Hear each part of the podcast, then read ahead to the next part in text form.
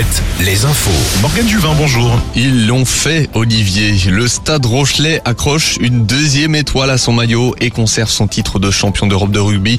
Comme l'an passé, les Maritimes ont chassé l'ogre irlandais, le Leinster, mais cette fois chez eux à Dublin, succès d'un petit point, 27-26.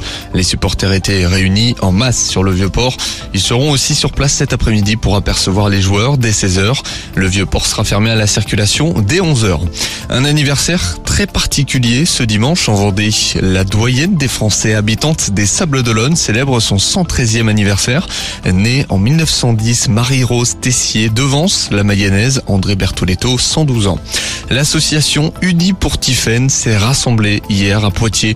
Les proches de la disparue Tiffaine Véron étaient une trentaine. Tous demandent l'ouverture d'une enquête criminelle par le Japon et ont choisi de se retrouver à l'occasion du G7 à Hiroshima. La poitevine de 36 ans était partie en voyage en juillet 2018 mais n'est jamais revenue et demeure introuvable. Ce fait divers hier à la maison d'arrêt de Nantes, un détenu a tenté de mettre fin à ses jours vers 7 heures du matin.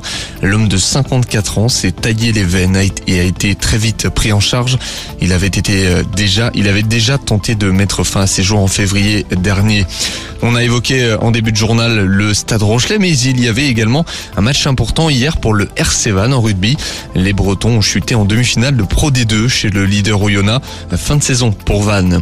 Le football maintenant avec la désillusion pour le FC Nantes. Septième match de suite sans succès et surtout une 17e place pour le moment, fatale aux Canaries.